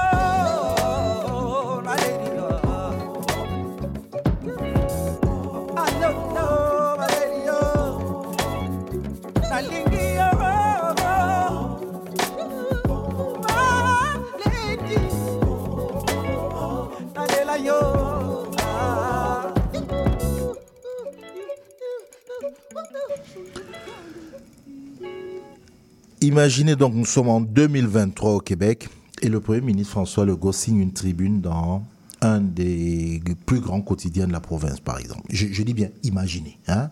Imaginez qu'il signe dans cette tribune en demandant au Premier ministre du Canada, donc à Justin Trudeau, la reconnaissance officielle du français à côté de l'anglais. N'est-ce pas? Est-ce que vous avez bien compris ce que j'ai dit? Le scénario peut vous paraître presque improbable. Et pourtant, à quelques kilomètres de chez nous, plus précisément en Martinique, Serge Letchimi, président de la collectivité territoriale de Lille, a signé, je parle de l'île la Martinique, a signé le mois dernier une tribune publiée dans le quotidien français Le Monde, demandant aux autorités la reconnaissance de la langue créole comme langue officielle de la Martinique. Et là, je cite, j'ouvre les guillemets, au même titre que le français. Je ferme les guillemets. Je reprends pour ceux qui n'ont pas bien compris. Il demande la reconnaissance de la langue créole comme langue officielle de la Martinique, au même titre que le français. Alors le préfet de l'île, qui est le représentant étatique hein, dans chaque région territoire de la France hexagonale et de ce qu'on appelle les Outre-mer, lui demande donc le retrait de cette proposition car elle serait contraire à la loi. La langue et son rapport à l'identité aux Antilles françaises, c'est le sujet, je vous ai dit qu'on allait en parler, que pour la première, euh, Michel a souhaité aborder. Michel Martineau, je te redis bonjour. Bonjour. Euh, oui. Alors, la langue et son rapport à l'identité aux Antilles françaises. Oui, alors c'est un sujet, vous pensez bien, qui me passionne, non pas en tant qu'antillaise et plus précisément guadeloupéenne, où en fait ces questions font aussi l'objet de l'actualité, Mhm. mais en tant que chercheuse. Donc, je suis doctorante en sciences politiques à l'Université de Montréal et je travaille dans le cadre de ma thèse sur l'importance de la prise en compte de l'identité et son influence dans le paysage politique guadeloupéen. Mhm. Et là, à y bien regarder, en fait, l'identité, elle est au cœur des réflexions. Je m'explique. Lorsqu'on cherche à construire une nation, on prend certains éléments en compte, comme par exemple la mémoire collective, avec la représentation de monuments ou encore de personnages emblématiques. Mhm. Et en fait, la langue, elle est aussi un élément important et elle devient en fait un outil de construction et de revendication identitaire puisqu'elle permet non seulement la valorisation de la culture, mais aussi l'identité de la nation. Revenons rapidement au Québec. Souvenez-vous, à l'automne 2021, une polémique a éclaté lorsque le président d'Air Canada s'est uniquement exprimé en anglais, Ah oui. alors que la conférence de presse avait lieu sur le sol québécois, unique province francophone du pays. Un événement qui a donc provoqué un tollé au point que le président d'Air Canada a donc dû présenter ses excuses. Et d'ailleurs, en guise de rappel, la charte de la loi française qu'on appelle la loi 101 tend à promouvoir la langue française comme langue officielle de la province québécoise face à la domination de la langue anglaise. Hmm. Ça, c'est des débats hein, de toute façon qui continuent au Canada, au Québec particulièrement. Ça, on n'a pas fini. Mais euh, juste pour que les auditeurs et les auditrices comprennent bien, comment la langue est devenue au fil du temps un outil de construction de revendication identitaire? Alors la réponse, elle est très simple, Cyril. En fait, on parle de ce qu'on appelle l'homogénéisation d'une langue vernaculaire. Une langue vernaculaire, c'est un dialecte ou une langue parlée au sein d'une communauté sur un territoire donné. Donc, ce qui est le cas du créole. Et donc, cette uniformisation, elle est mise en place donc par l'élite politique dans le but de permettre justement une uniformisation culturelle et identitaire pour la nation. Mhm. Et ça va permettre la reconnaissance et la distinction d'une nation par rapport à une autre. Et cette homogénéisation de la langue, elle va se manifester par le biais de l'écriture ou encore de l'imprimerie, par le biais de livres ou de journaux. Mais, et c'est là où il faut le souligner, uniformiser une culture et une identité par le biais de cette homogénéisation de la langue, ça vient supprimer en fait d'autres langues existantes. Ah, ben voilà. Et si on regarde de- dans le cas des Antilles françaises, la langue créole, elle a été pendant très longtemps interdite d'usage. Parler le créole, c'était appartenir à une classe sociale inférieure, c'était réduire ses chances d'accéder à une meilleure éducation, Ah un meilleur niveau de vie. Il fallait pas parler le créole à la fois dans les administrations publiques, mais aussi chez soi. Par exemple, moi, je me rappelle, je me refusais de parler le créole à mes parents jusqu'à mes 26-27 ans par Non. peur de leur manquer de respect. Oui? Et c'était la même chose pour mes parents. Sérieux? Ah ouais. Exactement. Et ce que je veux dire ici, Cyril, c'est que la tribune de Serge Letchimi, elle soulève un problème beaucoup plus délicat et sensible qu'il n'y paraît dans nos territoires. Mhm. On parle de territoire. Pourtant, on, on le sait, hein, la Martinique, quand même, elle est devenue en 2016 Mhm. une collectivité territoriale. Oui. Et ce n'est plus seulement une colonie, Voilà. hein, comme genre depuis euh, 1946. Mais on voit qu'il y a encore des traces de la colonisation, euh, notamment dans la construction de cette identité euh, martiniquaise et antillaise de manière plus générale, parce que c'est beaucoup plus large. Absolument. Et je me suis rendu compte de cela dans mes observations en tant que chercheuse et même en discutant avec mes proches ou encore des hommes et des femmes politiques et universitaires que j'ai pu interroger dans le cadre de ma thèse. Il y a en fait de plus en plus un éveil des consciences. La population, elle va chercher de plus en plus à valoriser ses traditions, coutumes, son histoire. Je donne deux exemples. Par exemple, dans le programme scolaire, on était censé connaître les fleuves et les rivières de la France, alors qu'on ne connaissait même pas les noms de nos propres rivières. Un autre point, les instituteurs et institutrices ont prononcé cette fameuse phrase Nos ancêtres les Gaulois, tout en omettant les ravages de la colonisation, de l'esclavage, de la lutte pour la liberté et l'émancipation, avec justement la reconnaissance d'hommes et de femmes qui ont contribué justement à cette émancipation. Mhm. Et il s'agit en fait donc pour beaucoup de revenir aux sources de ce qui les façonne en fait en tant qu'individus. Et ça va passer aussi donc par une revalorisation de la langue créole, considérée pendant longtemps comme une langue minoritaire face au français. Si je regarde toujours au niveau du Québec, les communautés autochtones en fait font déjà ce processus. Je pense notamment à Natacha Canapé-Fontaine qui, dans un rapport avec sa langue maternelle, l'Innu, elle va valoriser sa langue à la fois comme un outil de résistance, donc face à l'imposition du français et de l'anglais, et une manifestation claire de son identité. Et c'est exactement ce que fait Serge Letchimi. Mhm. En, en fait, là, il y a beaucoup de questions. Ouais. Il y, a- il y a beaucoup d'interrogations. Et, et bon, tu l'as dit, tu es euh, au de, sous la casquette de chroniqueuse qui n'est que euh, accessoire. Tu es, tu es chercheuse, euh, tu es doctorante, tu es en sciences politiques, tu es chercheuse. Que- quelles seraient tes observations, tes conclusions par rapport à tout ça? Alors, en fait, il y a plusieurs choses. Il faut comprendre que même si la langue, ça reste un outil de revendication et de manifestation, notamment de l'identité nationale, pour les populations dites minoritaires ou anciennement colonisées, la langue, ça reste un outil de domination. Exact. À l'heure où on a un éveil des confiances qui se fait de plus en plus ressentir, c'est il paraît important quand même pour moi de montrer le caractère dominant que la langue peut avoir donc sur ces populations-là. Et le cas de la, de la Martinique, ça me fait réfléchir puisque même si le travail justement d'élévation des consciences se fait, ça revient aussi quand même à s'interroger sur le rapport que la France a avec ses anciennes colonies. Comment elle peut accepter cette diversité culturelle au sein de, son territoire, notamment face à la notion d'universalisme. Même s'il y a des avancées notables, la sortie de Serge Letchimi me laisse à penser qu'un long travail de conscientisation est à faire, une décolonisation des esprits, du, du savoir aussi est à faire, que ce soit au niveau local que national. Lorsque je regarde le cas du Québec, le créole haïtien a littéralement transformé le langage courant avec l'entrée de plusieurs expressions de mots qui font maintenant désormais partie du langage courant à la fois de, pour plusieurs jeunes Québécois et Québécoises. Et cet événement, en fait, aussi vient s'intéresser de nouveau à des notions telles que le multiculturalisme, l'interculturalité, la diversité, l'inclusion et même l'identité, quand on a notamment parlé d'identité multiple.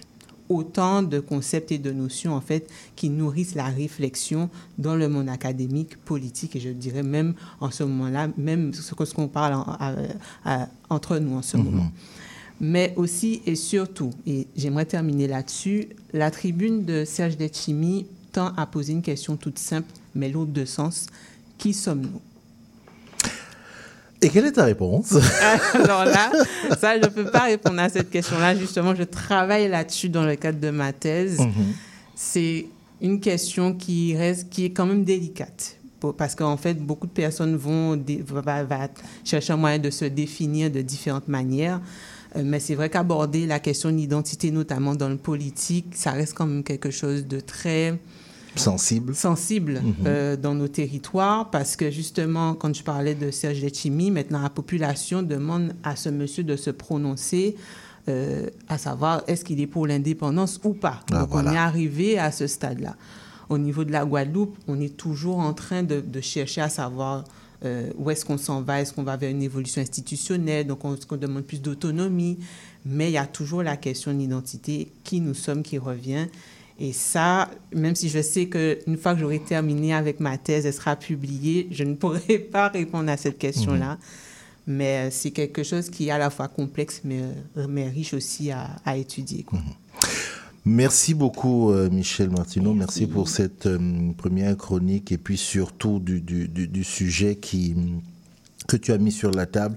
Euh, oh, ça nous parle, ça nous parle beaucoup. Ça nous parle beaucoup. euh, J'ai envie de dire ici au Québec. Et, et tu, tu l'as dit avec le problème de la langue française. Et puis je, je vois ce que tu as dit là, euh, langue comme euh, outil de domination, Ouais, parce ça. que ça fait disparaître des langues. Donc on l'a vu avec euh, comment dire ça, les langues autochtones, Mhm. ce que le français a fait. Mhm.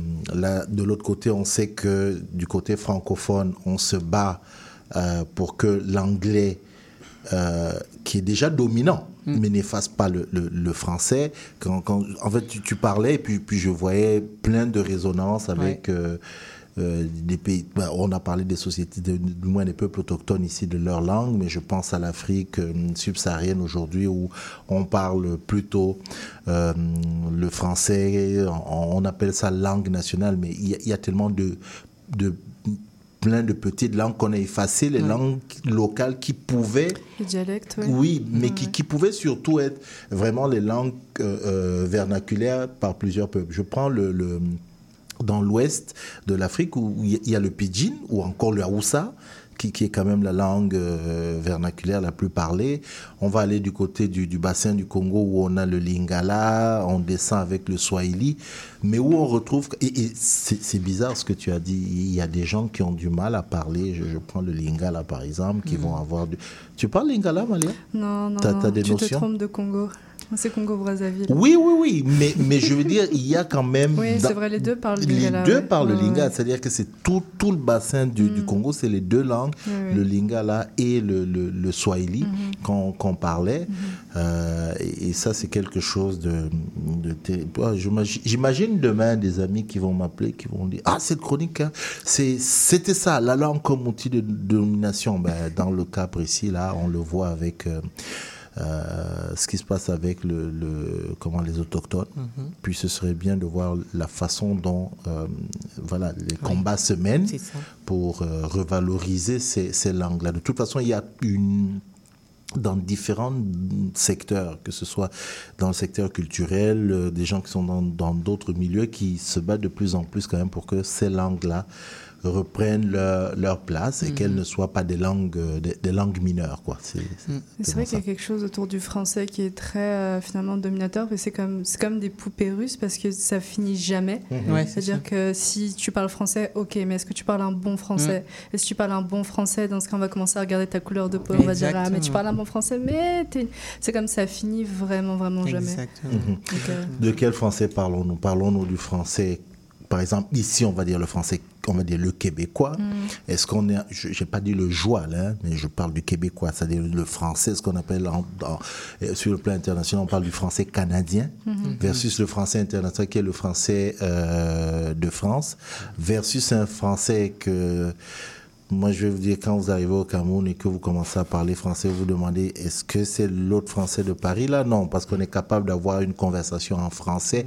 Mais nous, dans le français du Cameroun, là où, à la fin, tu dis, mais qu'est-ce qu'ils sont en train de dire? Pourtant, on est en train de parler français. et et- et c'est pour ça, quand quand il y a des débats, souvent francophonie, euh, les gens se, se- voilà, quoi, sautent au plafond, machin et tout. On dit, non, le français aujourd'hui, de toute façon, ce sont ces différents. euh, euh, peuples-là qui vont enrichir cette langue.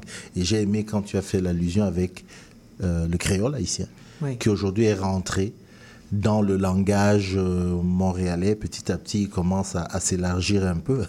On va me dire de l'autre côté. euh, L'arabe aussi est rentré dans le français Oui, à Paris, wesh. Ah ouais. C'est exactement ça. Donc voilà, on fait une pause musicale. Mais justement, on va mettre un artiste malheureusement décédé aujourd'hui, mais un très grand artiste euh, euh, martiniquais euh, que euh, voilà que, que j'ai eu la chance de, de, de rencontrer dans une de mes anciennes vies. C'est le sieur Kali.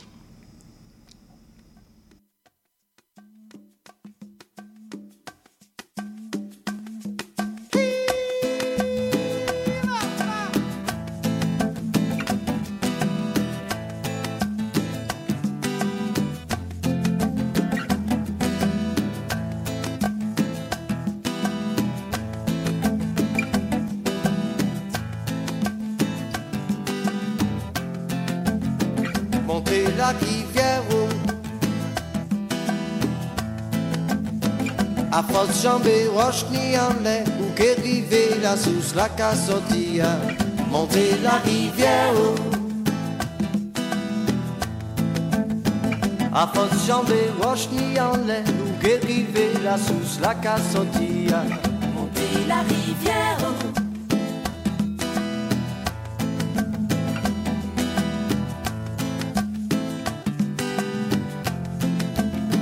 Ouvrez les oreilles. Faut qu'apprendre goûter bruit de l'eau, et qu'il toujours montré où là pour continuer. Continuer. Péquer jamais soif. Plus que monter, bruit de l'eau à qu'elle fouet. Plus où qu'elle est bois, plus où qu'elle est montée.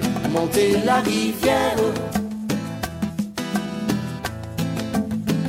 A force jambe roche ni en l'air ou river la sous la cassotia monter la rivière.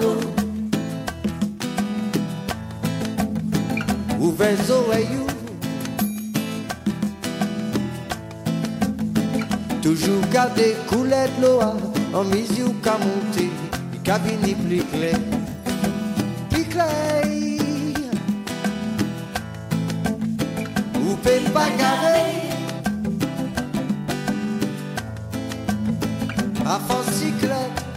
qu'a brillé, c'est dit sans lumière, qui a guidé au montée de la rivière l'amour. La rivière, la vie,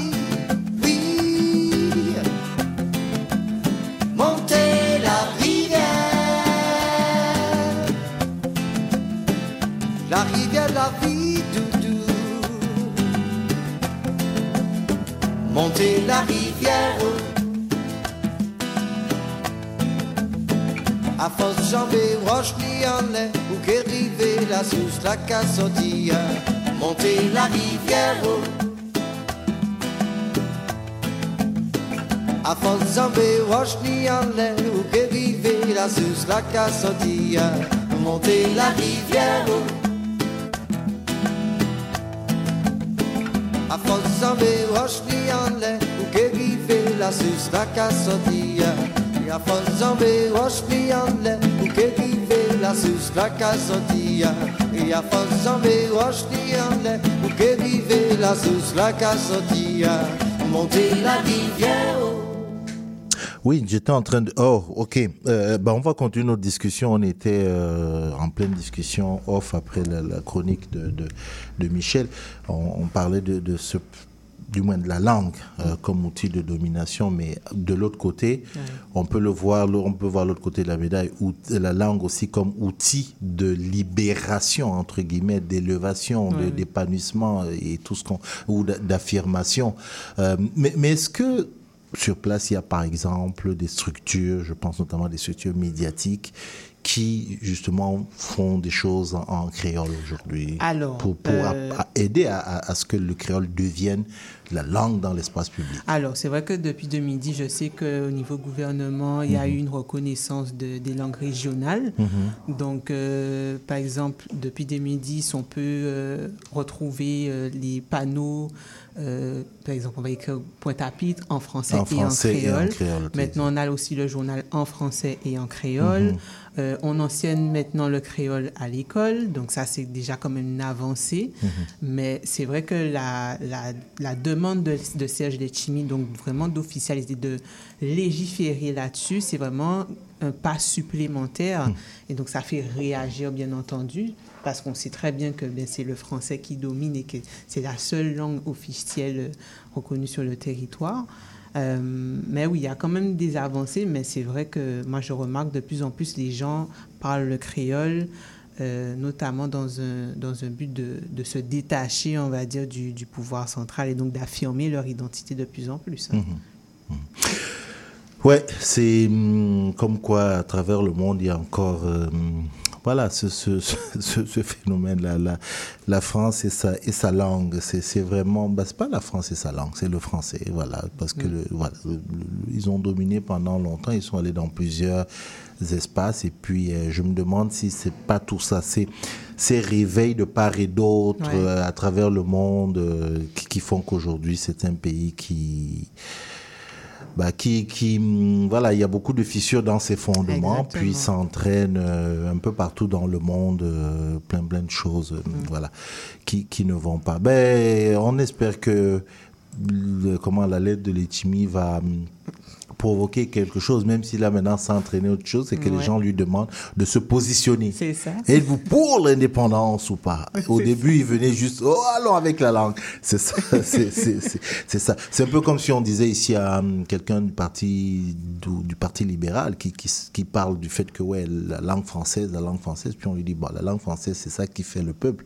Mm. Alors est-ce que tu es pour le peuple, le peuple québécois donc pour l'indépendance du Québec Là il s'est mis dans le trouble l'ami, même si ce qu'il demande est très important. On fait notre hum, pause, hum, voilà la pause à demi-heure et puis on revient pour le dernier, le dernier quart de l'émission. CIBL 101.5 Montréal. Salut, c'est Laurie Vachon. Dans Attache Tatoune, tu vas découvrir les artistes d'aujourd'hui et de demain. Une heure de musique, une heure de découverte. C'est dans Attache Tatoune, jeudi de 13h à 14h et en rediffusion le mardi à 15h. Le cowboy urbain. à cheval de ma corde, Tous les jeudis de guitare, 16 à 18 heures. Les heures de pointe, tu trouves ça normal? Mon nom est Jason Dupuis, je suis un obsédé de musique country. Qu'on orange toute la semaine. Je vous propose des entrevues, des performances et des grands classiques. La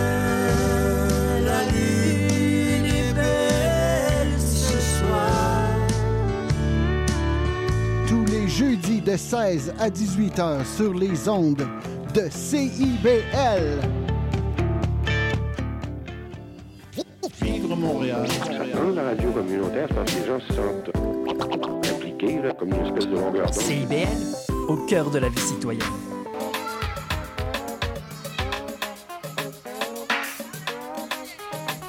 Néo Québec, dimanche de 13h à 15h. C'est rafraîchissant.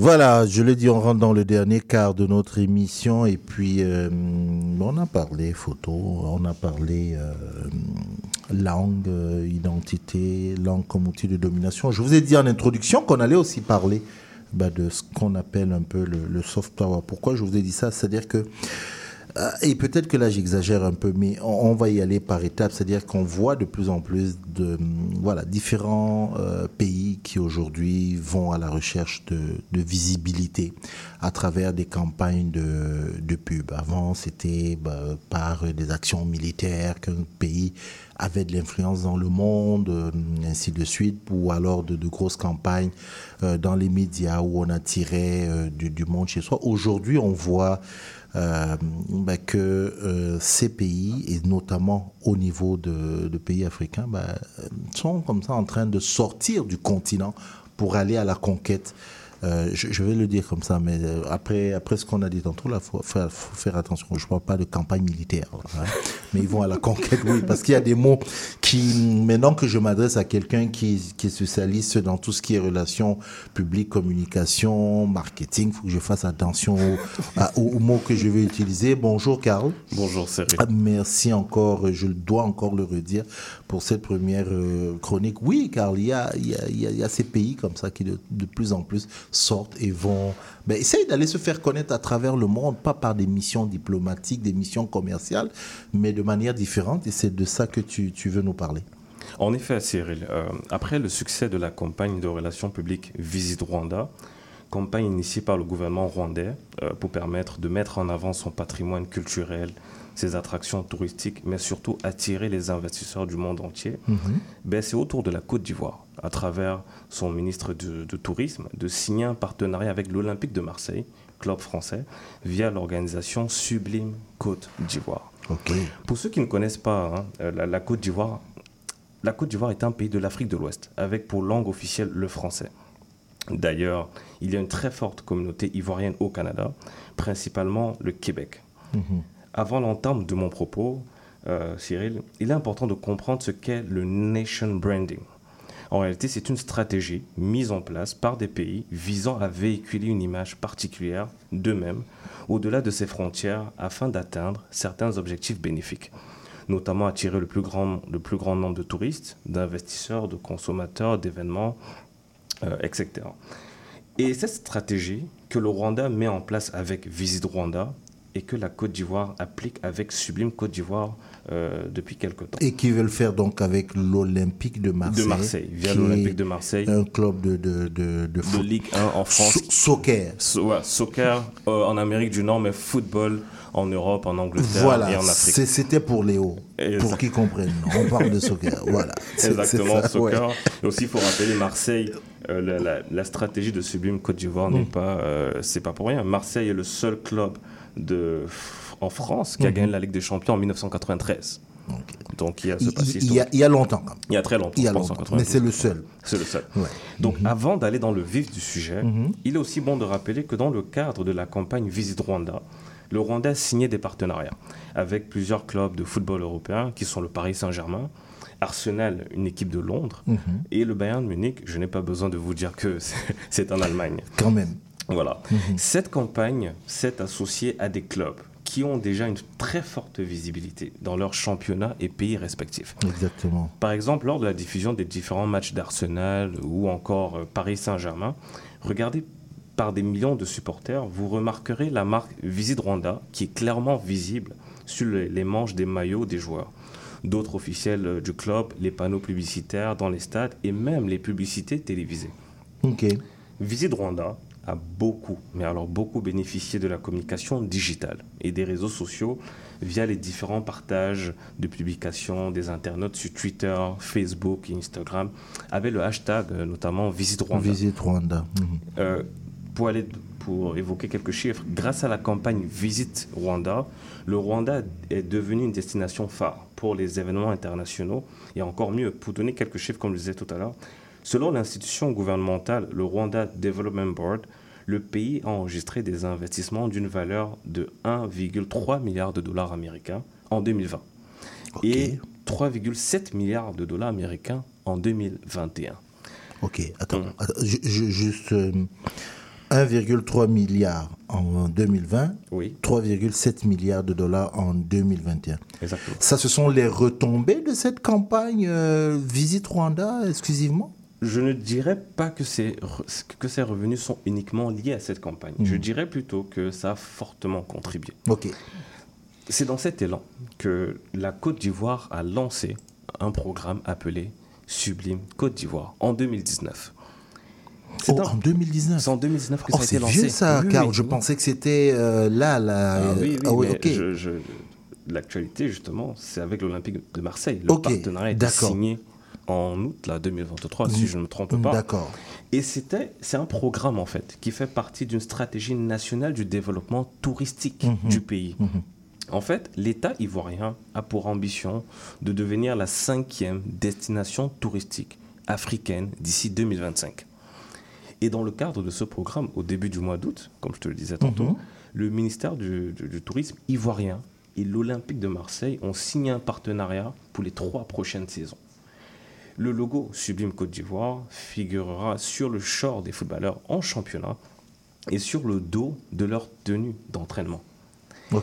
Ce qu'il faudrait comprendre, hein, Cyril, c'est que le- la couverture médiatique offre une si grande exposition, premièrement, au club de football, ensuite au football en général, aux joueurs et aux marques qui leur, qui, qui leur sont associés.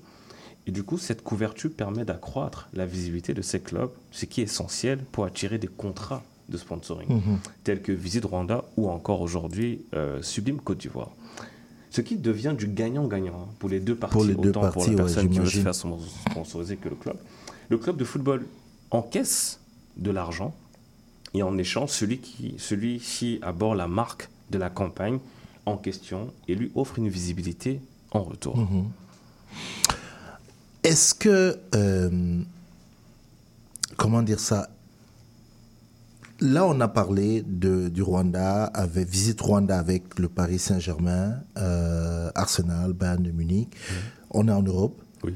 Euh, le Sublime Côte d'Ivoire, c'est avec l'Olympique de Marseille. On est en, en- on est en France, donc on est toujours en Europe. Est-ce que ici en Amérique du Nord, c'est quelque chose qu'on voit? Est-ce que, euh, je, je sais pas moi, le, le, le, le Cameroun continent, on peut s'afficher sur. Euh, Est-ce que est-ce que c'est quelque chose qu'on voit aussi en Amérique du Nord? Je pense par exemple l'arrivée de, de Messi à l'Inter Miami. Est-ce que c'est pas quelque chose qui va justement attirer des gens? Est-ce qu'on voit ça ici ou est-ce que c'est une tendance à venir? Mais malheureusement, pas encore. Mais ce serait une tendance à venir. Il est bon de rappeler que le sport roi au Canada, c'est le hockey. Contrairement à l'Afrique et l'Europe, où c'est le Mhm. football. Résumons. Résumons, voilà. Non, disons, finissons ça comme ça. Voilà. C'est le résumé. Le résumé. Mm. Et ce type de partenariat dont nous parlons, c'est avec le Nation Branding Sponsoring, Mhm. ce type de partenariat pourrait avoir lieu grâce à la connexion que le public a avec le sport en particulier. Ok. Donc ici, c'est le hockey. Pour, pour que ce type de campagne puisse avoir lieu, ben, je pense que ça ira plus vers le hockey. Mhm. Mais comme on ne joue pas au hockey là-bas, Voilà. c'est sûr qu'on ne va pas communiquer sur des, des, des trucs de hockey. Exactement, on passera plus par le football. Ouais. Mais la Coupe du Monde euh, 2026, si je ne Mhm. me trompe pas, c'est Mhm. aux États-Unis, au Canada et au Mexique. Est-ce que ça va permettre de créer ou faire euh, euh, créer ce type de partenariat? Ben, On ne sait pas. On Ouais. verra. Espérons. Même si, oui, comme tu le dis, Mm. même si euh, je, je vois l'homme marketing qui est là, espérant, bon, même si soit même si au Canada, on, on sait, par exemple, la Coupe du Monde, on, va la voir à la télé comme si elle se passait ailleurs, puisqu'il n'y aura rien à Montréal, c'est à Toronto, Oui. Vancouver, parce que nos autorités euh, de la ville ont dit euh, niet à des matchs ici. Je, je dis ça juste comme ça. Je vous salue à la ville. Bon, voilà, vous, avez, vous avez dit, vous avez, vous avez dit niet. Euh, c'est ça, espérons. Non, non, mais, mais je, je veux. c'est- exceptionnel, hein, mine de rien. Euh, Visite Rwanda qui fait autant de, de, de, de rentrées et le sublime Côte d'Ivoire, je veux dire de rentrée de revenus, le sublime Côte d'Ivoire, donc, qui est vraiment dans une stratégie Ouais, de développement du tourisme en Côte ouais, d'Ivoire. Tout à fait. Oui. Euh, bon, nous on est en Amérique du Nord, on n'aura pas la chance de voir. Mais pour ceux qui suivent le football, effectivement, on le voit euh, souvent sur le, le- le- Les maillots des joueurs. les maillots des joueurs et puis autour des autour, des stades. Là, on voit les panneaux publicitaires. Moi, je sais que la première fois que j'avais vu ça, j'avais trouvé ça euh, euh, magnifique. Et je pense que les joueurs de Paris avaient fait une tournée au Rwanda, Exactement. des, des, des choses Ils viennent de ça. signer un partenariat avec le Paris Saint-Germain aussi. Voilà, c'est ça. Et, et là, c'est la Côte d'Ivoire qui va le faire avec l'Olympique de, Marseille. Ils ont vu, ils ont compris. C'est l'Olympique de Marseille, c'est c'est le meilleur club, c'est ceux qui vont. Bon, Cyril, calme-toi. mais mais, mais c'est ça. Euh, non, mais nous, on peut pas mettre. euh, je sais pas moi, Cameroun continent, on peut pas mettre ça sur euh, le, le du Canadien. Est-ce que c'est parce, est-ce que c'est pas parce que ces, sports au- aussi, de l'autre côté, on le sait, ils sont, tu l'as dit, c'est le sport le plus populaire, mais Mais il faut aussi dire qu'à de toi à moi, c'est les moins accessibles aussi. Je prends le hockey, là, c'est pas le sport aujourd'hui. Est-ce- Par contre, je veux t'apporter une précision. Le, euh, au Québec, Oui. le sport qui a le plus grand nombre de licenciés, c'est le football, pas, pas- du moins le soccer. Le soccer, ok. C'est celui qui a le plus grand nombre de licenciés. Donc peut-être qu'à ce moment, ton espérant de la fin, là, ben, ça peut fonctionner. Qui sait? On va peut-être voir, euh, comment dire ça? Mali Fouta Dialon demain sur euh, le CF Montréal. Ça, ça peut toujours, euh, ça, ça peut toujours aider. Voilà. Merci beaucoup, Karl. Merci à toi, Euh, Cyril. visi- Sublime, non. Sublime Côte d'Ivoire. Sublime On- Côte On va d'Ivoire. regarder. Et, et rappelons que la Côte d'Ivoire reçoit au mois de janvier là, la, La Coupe d'Afrique des, des Nations. Merci beaucoup. Euh, pour ce regard-là. Donc, euh, Michel et Malia, vous le savez là maintenant, quand vous allez regarder l'Olympique de Marseille, vous allez voir dessus écrit sur les, au stade et sur les maillots Sublime Côte d'Ivoire. ouais. Vous Ouais. allez comprendre comment on est arrivé ça. là. À Quand je, Karl. quand je vous ai dit que Karl il va nous instruire là, on, on sera moins bête à la fin de l'émission. Merci Karl. On fait Merci. une pause musicale et on continue notre émission.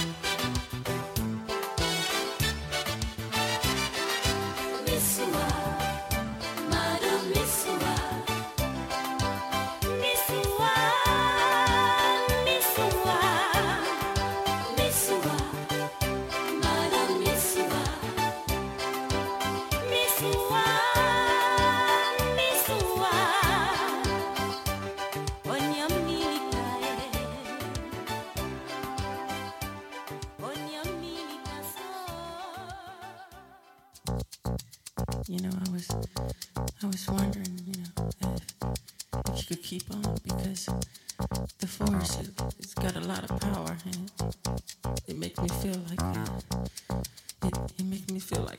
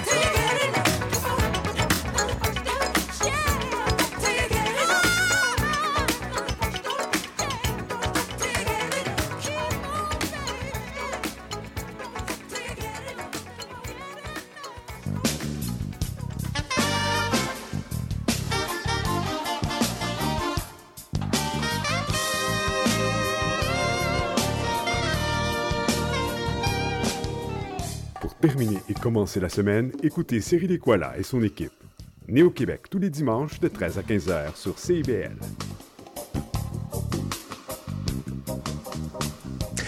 Et effectivement, pour terminer et commencer la semaine, écoutez Néo-Québec euh, comme on vous le demande. Et ça, c'est euh, là, oui, ce dimanche de 13h à 15h. Mais vous le savez aussi que nous sommes en rediffusion le mercredi. Arrêtez de chuchoter, je dis des choses sérieuses là. Nous sommes en rediffusion le mercredi euh, de, de 15 euh, à 17, 13 à 15, 15 à 17. Merci Léo. Si l'info n'est pas bonne, Justement, ça va vous amener à aller sur le site, euh, le site web de CIBL, cibl1015.ca. Et comme ça, vous avez toutes les informations. Et je vais encore revenir là-dessus.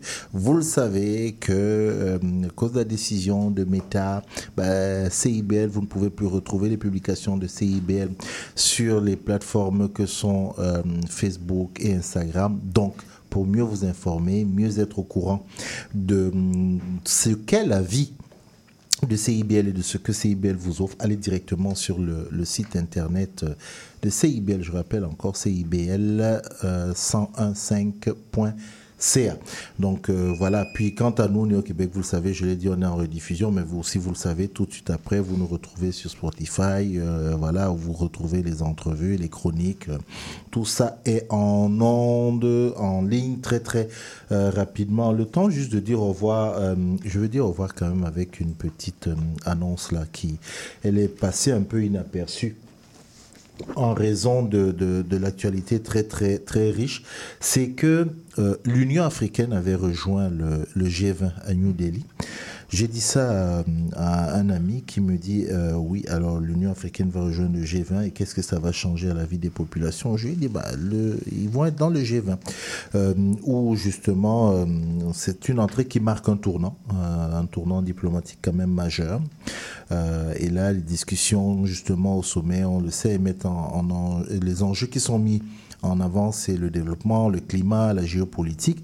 Et ça, ce sont des défis pour les pays que représente l'Union africaine. Donc, elle y est. Euh, on estime que, les spécialistes estiment que c'est une victoire pour le président Modi, le président indien qui vient là de marquer, euh, voilà, de marquer de son empreinte un peu euh, les questions géopolitiques à travers le monde. Vous savez qu'il est un peu contesté de part et d'autre, qui n'est pas contesté d'ailleurs, mais il a réussi ce tour de force-là de faire entrer l'Union africaine, non pas comme observateur, mais comme principal acteur. Donc c'est aussi une, une bonne nouvelle. Voilà. On arrive à la fin de notre émission. Je voudrais remercier nos deux invités. Monsieur Abdelak euh, El Amrani, euh, qui nous a parlé depuis le Maroc, et Roberto Mormina, qui nous parlait de euh, ce programme Libère la tête du YMCA. Bien évidemment, à mes camarades de jeu de ce dimanche 10 septembre, Carl Fossi, je dis merci, bonjour, à la prochaine.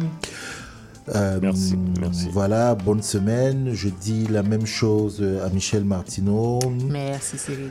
La révolutionnaire. Et je finis avec euh, Malia, Malia Kounkou, qui nous a parlé de photos aujourd'hui et qui ça. va nous parler de, euh, qui sait, peut-être de téléphone la, la semaine La semaine prochaine. Euh, donc voilà, Léo Mercier était à la mise en onde de cette émission. Mon nom est Cyril Equala. Je vous souhaite de prendre soin de vous. Prenez soin de vous. Et puis on se donne rendez-vous à très très bientôt, à dimanche prochain pour ceux qui nous écoutent tous les dimanches, que ce soit à Paris et, et autres. Et puis euh, voilà. Ciao ciao, bye bye.